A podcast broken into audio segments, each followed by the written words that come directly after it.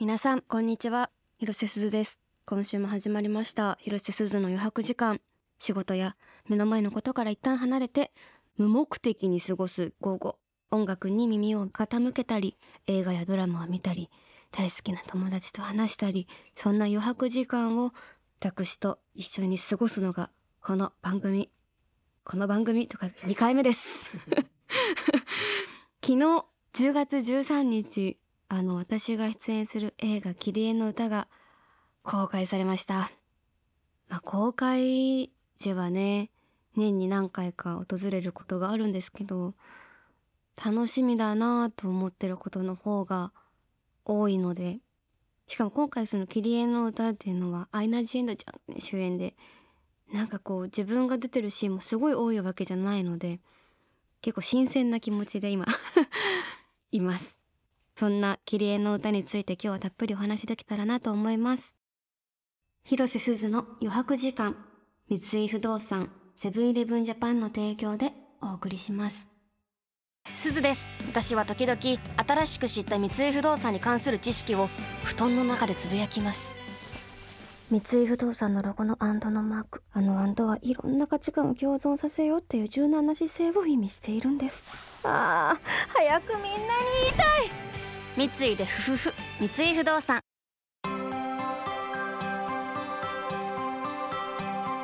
広瀬すずの余白時間。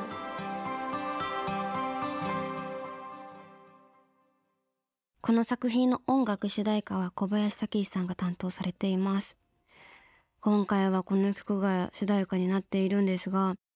映画の中でも結構音楽というのがすごくキーワードになっていて、まあ、そんなお話だったりたっぷり話をしていこうかなと思うんですけど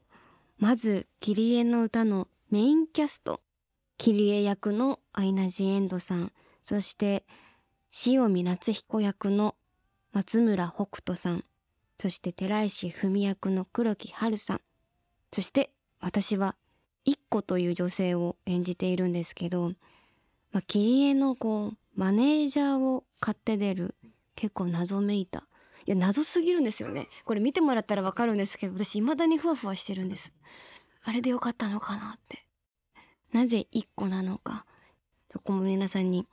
見ていただけたらなと思うんですけど。そう歌うことでしかこう自らを表現できないラジオミュージシャンのキリエが13年間の時を経てそれぞれこう必死に生きている物語なんですが、まあ、岩井俊二監督のゆかりある地が舞台にあるんですけど、まあ、この今言った私含めた4人のキャスト以外にもめちゃくちゃキャストがいるのでこうみんなでこう紡いでいってる13年間壮大な13年間が描かれていてちょっとあんまりうまく言葉で説明できないんですけど3時間かけてたっぷり描かれてるので。でも私結構見て、まあ、岩井さんの作品って2回目なんですね。一度2020年に公開された映画「ラストレター」で久しぶりだったんですけど現場ではこれどうやってつながっていくのかなってちょっとこう思う部分もある。なんか独特な現場なんですよね。でも完成した時に監督の言葉と表現で全キャラクターがこう紡いでいっているようにつながれていて物語が進んでいって思った以上にずっしり胸にガツンとこう響いた3時間であっという間でした。うん。あなんかこう何と言えばなんか見見てほしい。ごめんなさい。見てください。すごいね。独特なんですよ岩井さんの現場って。ラストレターを撮った時になんか私が不意に大号泣してしまったシーンがあってそれを見て監督がこう泣くってこういう感情だったなあこういう感じだったなって思い出したよって不意に言われたことがあってその時にも震災のお話をされててそれがなんかねすごく印象的で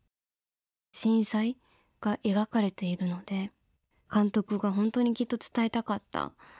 メッセージ物語詰まった作品なんじゃないかなと思いますね。うん、ラストレター以来の2回目。そうですね。オファーいただいた時同じ監督に2回目呼んでもらえるって私めっちゃ好きなんですよ。なんか単純だからすぐ喜んじゃってえ？やるやるやる。みたいな。ですごい嬉しかったしそのアイナちゃんが主演で歌うっていうわあこの作品異色だし絶対参加したいと思ったんですけどさっきも言った一個って役がいやいやみたいな。どんな役これ？本当に難しくていい具合に地に足がついてない感じに見えたのでこれをこう表現してうーん難しい役だなってものすごい思いましたね。でも結構私はそのアイナちゃんが演じるキリエとのシーンがすごい多いんですけど高校時代から大人になってそういうのを演じてるんですけどいやーなんかね二役演じたみたいな疲労感 ですね。うんなんか今までにきっと演じたことないというかすでに見てくださっている方もいらっしゃるかもしれないし予告とかでもちょっと出てるんですけどいろんなウィッグかぶってコスプレみたいないろんなファッションしてるんですね。なんか全然つかみづらみたいな この役つかみづらみたいな毎回見た目が違うのできっと今まで見たことないキャラクターというか役だったとは思うんですけどなんかねどっか一個の奥底にある塊こうお腹の中にグツグツ煮詰まったなんて言うんだろうな。なんだろう。生きてきた証みたいなものを感じ取ってもらえたらいいなってちょっと途中から思い始めて演じてる途中から。うんなんかすごく人間ドラマもすごく丁寧に繊細に描かれているのででも結構3時間あって軸が監督のゆかりのある4箇所で物語が進んでいくので見る人によっては多分全然違うメッセージの受け取り方があるだろうし私がいないシーンもすごいやったから映画完成した時にみんなすごいこんなシーン撮ってたんだって客観的に見れてしまうほどすごい豪華なんです。だから一つの役を丁寧に演じてるあみんな生きてるないろんなところで生きてて離れ離れになっても心って通じ合うものだなって私はなんかすごくストレートでもしかしたら作品とか見たらいろんな作品でそういう風に思うのかもしれない感想かもしれないですけどこの作品で私はなんかすごく一番心のつながりを感じましたね。ぜひ見ていただけたらと思います。私が演じるいっこさんにも注目してほしいけどまずそれよりもアイナちゃんの歌がマジでやばいです。これやばいです。土曜日の午後の余白時間を広瀬すずがお届け中広瀬すずの余白時間。さて今回は映画「キリエの歌」特集をお届けしています。先ほどは、まあ、映画のことであったりとか私が演じる IKKO さんについてお話ししたんですけど裏話なんかお話できたらなと思っていますね。でも撮影期間って去年の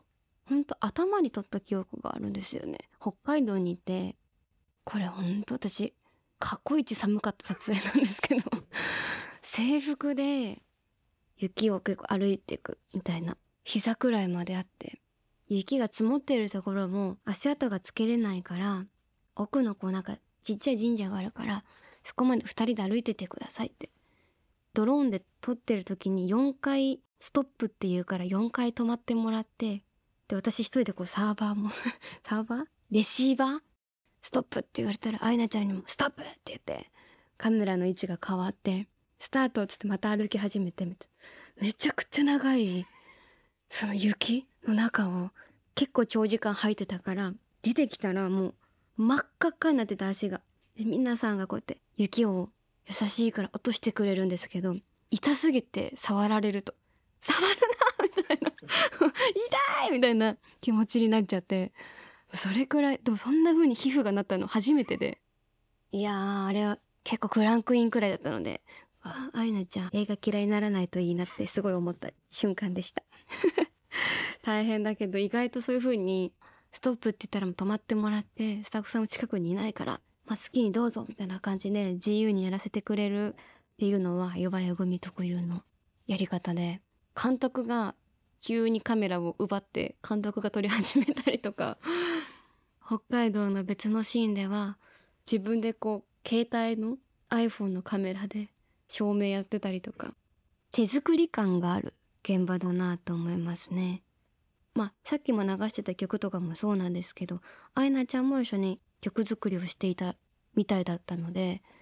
なんかいつも3人でのほほんと現場にいた記憶がありますけどあんまり私いろんな人と一緒のシーンが多くなかったので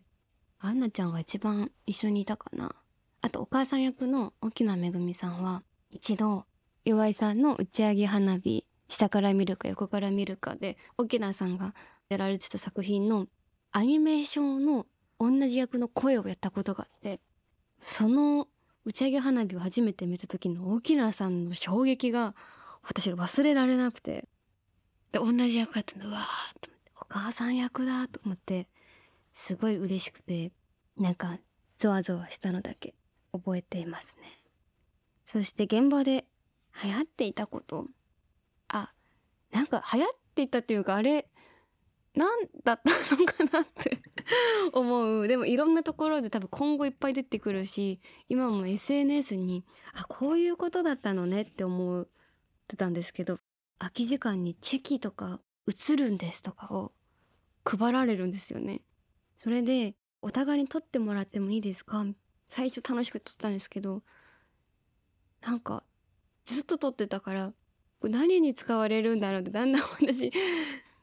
もっといろんな角度撮った方がいいかなとかあこれネタバレになっちゃうかなとか勝手にすごい考えてたんですけど結果今 SNS にねあのキャスト同士で撮った写真がしかもそのフィルムで載るってあんまりないじゃないですか。だからそれがどんどんこう流れててあいいプロモーションだと思って勝手に私は感動してます。なんかほっこりするというか役同士の距離感がわかるというか。うんよくアイナちゃんとなんかセクシーポーズごっことかして撮ってました。ぜひなんかキリエの歌の公式 SNS とかに結構載ってていい写真ばっかりなので ぜひ見てもらえたらと思います。